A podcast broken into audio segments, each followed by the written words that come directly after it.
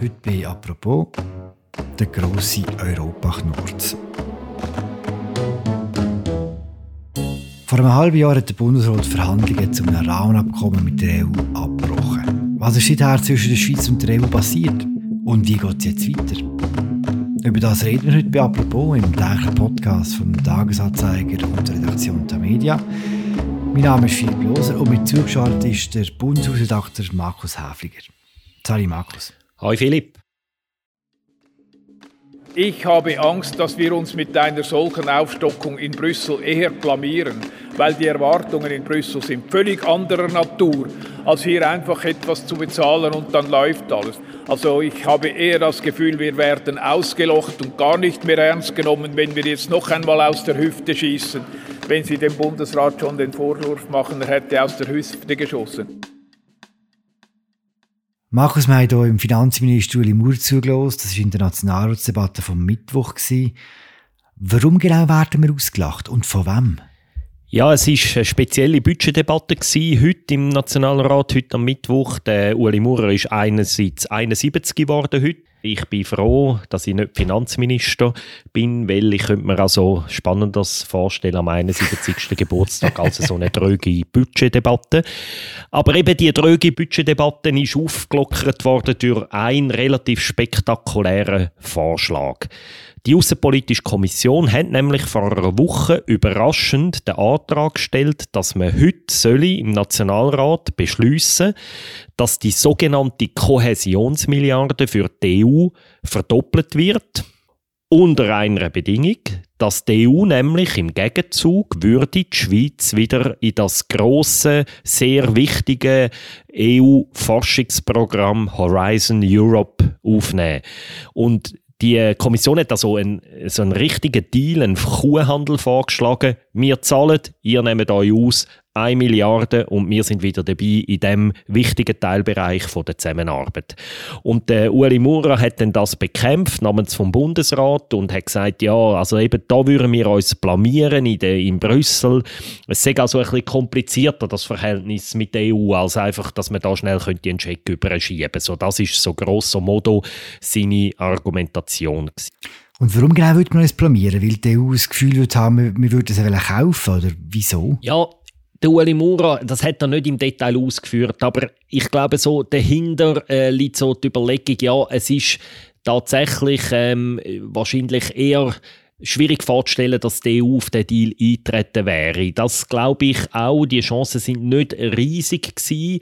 Und er hat das Gefühl gehabt, ja, äh, dass man die EU vielleicht ein bisschen für dumm verkauft, wenn man jetzt das Gefühl hat, man könne da mit einer Milliardenzahlung einfach eins von den Rosinenstückchen, wo eben die Schweiz gerne hätte, von der EU rauspicken, eine Art. Oder das hat Uli Mura mit dem vermutlich jemand gemeint, mit dieser Aussage. Es tönt schon nach einer bisschen verzweifelten Idee. Ähm, das kann man so sehen. Das ist dann auch von verschiedenen Gegnern gesagt worden. Der Lars Guggisberg von der SVP zum Beispiel hat gesagt, das sei eine Idee, die aus der Panik äh, geboren sei, ein Hüftschuss, völlig unüberlegt, unseriös. Äh, so können wir nicht politisieren. Wir dürfen irgendwie am Bundesrat in den Rücken fallen, seine Verhandlungsposition schwächen. Da dazu muss man einfach sagen, die Idee mag verzweifelt sein, aber es ist wenigstens eine Idee. Und bis jetzt haben wir von fast allen anderen Akteuren eigentlich keine Ideen gehört. Von mhm. der Wirtschaft gibt es keine Ideen, von den Parteien gibt es so ein paar Luftballone. Also die FDP hat zum Beispiel mal vorgeschlagen, ja, wir könnten doch die Probleme mit der EU, die institutionellen Fragen nicht in einem Rahmenabkommen über alles regeln, sondern in jedem sektoriellen bilateralen Abkommen separat. Das ist mhm. vielleicht noch die einzig andere einigermaßen konkrete Idee, ähm, wo, wo rum ist. Und sonst ist vor allem auch vom Bundesrat das große Schweigen eigentlich mhm. und das große Warten. Und man kann die Idee kritisieren, es gibt gute Argumente gegen die Idee, aber es ist eine Idee, wo eine Art von beiden Seiten einen Schritt verlangt hat. Also die Schweiz hätte etwas müssen geben und die EU hätte müssen etwas geben. In einem Teilbereich, wo man könnte isolieren von den anderen Fragen, wenn man das möchte. Also insofern kann man sie verzweifelt nennen, man kann sie kritisieren, aber immerhin, es ist eine Idee. Der Hintergrund von diesem Vorschlag von der Außenpolitischen Kommission und der Hintergrund auch für das grosse Schweigen vom Bundesrat ist das Ende der Verhandlungen zum Rahmenabkommen. Das ist ziemlich genau ein halbes Jahr her. Inwiefern hat sich seither das Verhältnis von der Schweiz zur EU verschlechtert? Kann man da schon etwas feststellen? Eben, das hat sich schon vorher abzeichnet, aber jetzt ist es wie klar und noch definitiver, dass wir in dem Forschungsrahmenprogramm Horizon Europe nicht dabei sind.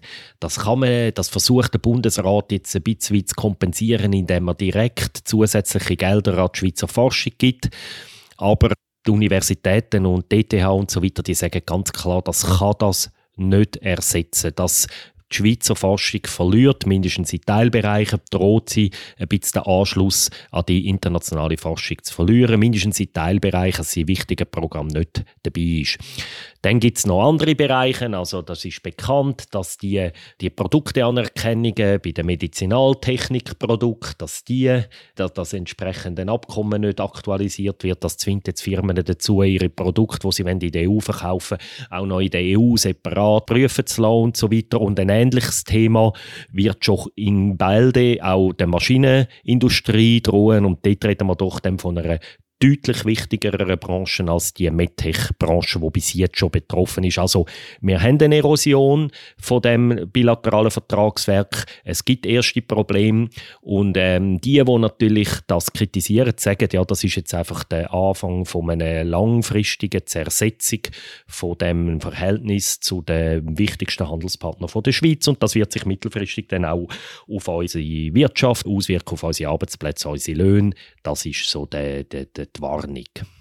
Wie sieht es denn atmosphärisch aus zwischen Brüssel und Bern? Ja, ich würde sagen, es ist kompliziert. Für einen Beziehungsstatus sehr kompliziert. Er hat sich seit dem letzten Mai um kein Mühe verbessert. Ich würde sagen, in der Tendenz eher weiter verschlechtert. Es sind eigentlich zwei zentrale Sachen passiert. Das eine ist eine Geste des guten Willens. Das Schweizer Parlament hat die sogenannte Kohäsionsmilliarde, also eine Milliarde freigegeben. Und die, die, die nicht verdoppelt Die nicht verdoppelte, die einfache. Die, die die EU sagt, ist schon langfällig, die hat jetzt das Schweizer Parlament in der letzten also im Herbst schon freigegeben, gesagt, wir zahlen. Der Bundesrat Gassis hat mit der EU ein entsprechendes Abkommen abgeschlossen, dass man das jetzt auch an die EU-Ostländer verteilt über die nächsten zehn Jahre rund auszahlen. Das ist eine Art eine Geste des guten Willens, muss man sagen, dass die von der EU fast gar nicht honoriert worden ist. Also sie haben quasi gesagt, jawohl, abgehakt, aber im, das ist im Fall etwas gewesen, was er uns schon lange schuldet. Äh, dafür gibt es noch kein Entgegenkommen von uns. Die zweite wesentliche Entwicklung ist das Treffen vom Bundesrat Gassis vor rund zwei Wochen mit seinem neuen Ansprechpartner in der EU-Kommission. Das ist ein Slowak, der Maros Sefcovic. Ich hoffe, ich spreche den Namen genau richtig aus. Der ist jetzt neu Art für die Schweiz zuständig. Und der äh, Ignazio Cassis hat den betroffen in Brüssel vor rund zwei Wochen. Und dann nachher sind sie vor die Medien getreten und haben da gesagt, wie schön und gut alles ist. Und nachher, schon irgendwie zwei Tage später, ist es dann nicht mehr so gut gewesen, weil es hat sich gezeigt, dass der Herr Sefcovic und der Herr Cassis recht unterschiedliche Schlussfolgerungen aus dem Gespräch gezogen haben. Also man hat zum Teil fast den Eindruck bekommen, sie sagen zwar schon beide in Brüssel gewesen, aber ich habe die zwei verschiedenen Räume miteinander geredet, weil wir haben dann zwei Interviews können machen. Zuerst mit dem Herrn der hat dann bei uns im Interview gesagt, ja, er erwartet jetzt vom Ignazio Cassis bis am Weltwirtschaftsforum im Januar, Mitte Januar werden wir sich wieder treffen in Davos und bis dann will er vom Herrn Cassis eine verbindliche Roadmap, also einen Fahrplan vom Bundesrat, wie man jetzt weiterfährt, wie man verhandelt und was so die nächsten Steps sind. Dann hat der Bundesrat Gassis sofort reagiert, hat uns auch ein Interview gegeben und hat gesagt, also der Herr Sefcovic ist, glaube ich, in einem anderen Gespräch als ich.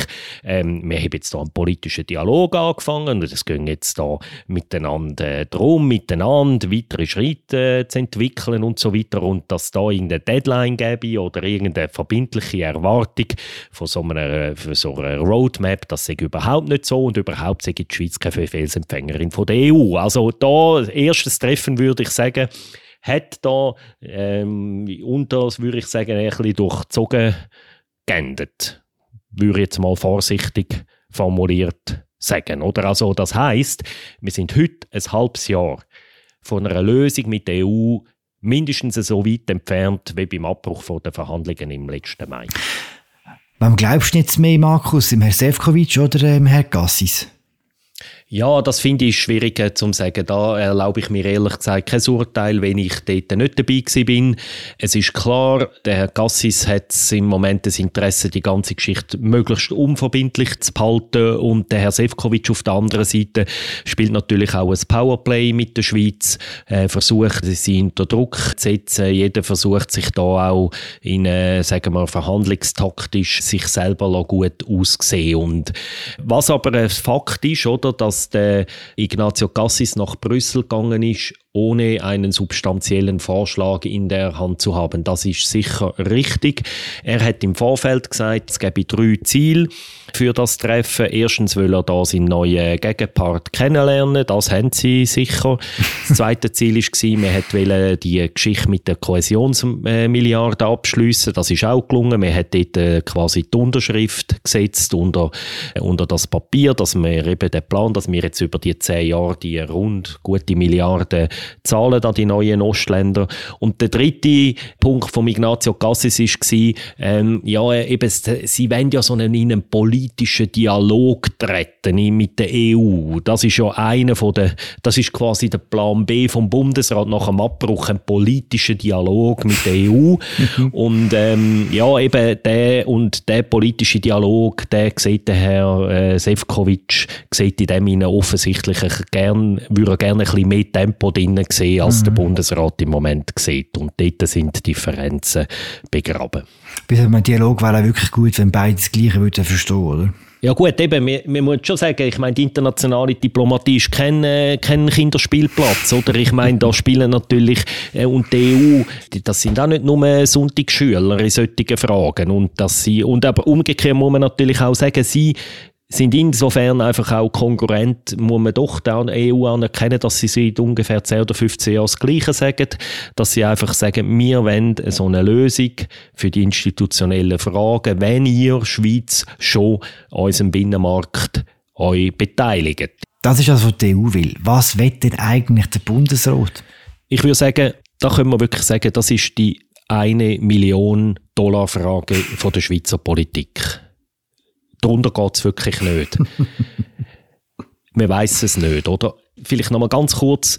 Im Mai 21, als wir die Verhandlungen abgebrochen hatten, hat er gesagt, wir machen jetzt drei Sachen. Erstens, wir möchten die Kohäsionsmilliarden zahlen, um so ein bisschen die Eiszeit aufzubauen. Ist er erledigt. Das Zweite ist, wir wollen so einen politischen Dialog Gut, da ist man jetzt im besten Fall einfach ganz am Anfang von dem, kann man auch sagen, okay, aufgespurt. Das Dritte ist, dass ja der Bundesrat noch so ein Sonderprogramm beschlossen hat, sie wollen jetzt selber überprüfen, wo könnte die Schweiz ihr eigenes Recht unilateral als EU-Recht noch anpassen, um eine Art, wie vielleicht auch gewisse Probleme entschärfen im bilateralen Verhältnis.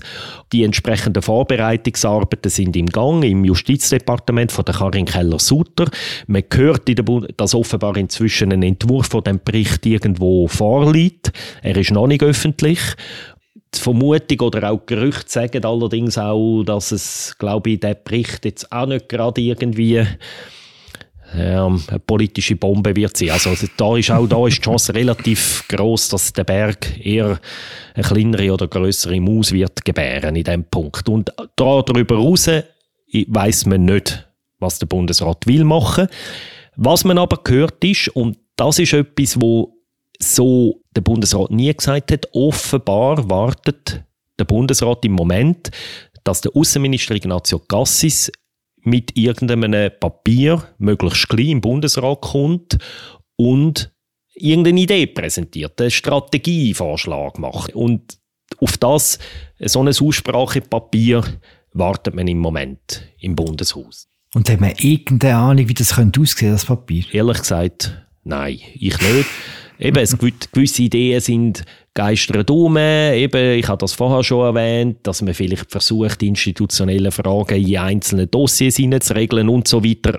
Dann gibt es noch eine andere Idee, die immer wieder mal ein bisschen auftaucht, nämlich, dass die Schweiz könnte versuchen, ihre Beziehungen mit der EU so ein bisschen ähnlich zu regeln wie Kanada. Kanada hat mit der EU ein umfassendes Handelsabkommen gemacht. Äh, CETA ist schon die Abkürzung. Und wir reden ein bisschen davon, es ist das modernste Freihandelsabkommen der Welt, so ein bisschen, wo recht weit geht sicher viel weiter als unser bilaterales Freihandelsabkommen aus dem Jahr 1972, das ist ja fast 50 Jahre alt. Die Idee, die ist in den letzten Monaten oder in den letzten ein, zwei Jahren vor allem von rechts immer wieder ventiliert worden. Von rechten Kräften, die gegen das Rahmenabkommen sind. Sie sind immer wieder mal gekommen, ja, wir müssen es so machen wie Kanadier. Jetzt ist interessanterweise, hat diese Woche der Rudi Stram, also ein SP-Vertreter, ehemaliger Nationalrat und Preisüberwacher, hat die Idee auch wieder aufgenommen. In einem Gastbeitrag bei uns im Tagesanzeiger hat auch gesagt, ja, wir müssen in diese Richtung denken. Allerdings ist der der Artikel schon noch interessant gewesen. Der Rudi Stram schlägt das vor und lässt gleichzeitig aber durchblicken, ja, ob es denn wirklich funktioniert, müssen wir prüfen. Er, er sagt sogar, ja, ein Ersatz für die bilateralen Verträge könnte das wahrscheinlich nicht sein, es müsste eine Ergänzung sein und so weiter. Also das ist auch noch so eine Idee, die umgeistert, dass man es irgendwie so könnte regeln und so vielleicht irgendwie einen Ausweg könnte finden, wo das Rahmenabkommen vermeiden lässt. Aber äh, es hat auch immer wieder Kritik gegeben die Idee von Leuten, gesagt haben, ja, die Situation von Kanada und der Schweiz ist also halt doch ein bisschen un unterschiedlich. Kanada ist durch den Atlantischen Ozean von der EU getrennt und wir, bei uns hat es irgendwie bestenfalls äh, wie breit ist der Rhein, oder? Der also wir sind, doch, wir sind doch ein bisschen näher, in die, also leicht, ich würde sagen Mm. ganz minim näher mit der EU verflochten als Kanada möglicherweise. Und darum, ob dann so eine Lösung, die für Kanada stimmt, auch der Binnenmarkt oder die bilateralen Verträge von der Schweiz könnte ein Stück weit ersetzen oder verbessern, das ist, muss ich auch gestehen, fällt mir schwierig, das zu beurteilen, da mir ein sicheres Urteil zu bilden zu dem Vorschlag. Es gibt in der Schweiz Politik wahrscheinlich keinen grösseren Knorz als unser Verhältnis zu Europa. Wenn man jetzt den Bogen am Schluss ein bisschen weiterfasst, historisch anschaut, warum ist das Verhältnis so zerrüttet, wie es heute ist? Warum haben wir so Mühe mit Europa? Also die Frage, wie wir uns der europäischen Einigung gegenüber sollen verhalten als Schweiz, die ist Jahrzehnte alt. Oder es hat, ich meine, das hat irgendwie in den 60er, 70er Jahren angefangen, dann haben wir die EWR-Abstimmung gehabt, dann haben wir irgendwie die bilateralen Verträge können knüpfen. Aber in den letzten Jahren ist sie einfach wieder schwieriger geworden, oder? Die EU drängt auf eine stärkere Integration von der Schweiz und umgekehrt entfremdet sich in der Schweiz eher von der EU. Und für das gibt es sicher sehr viele Erklärungen.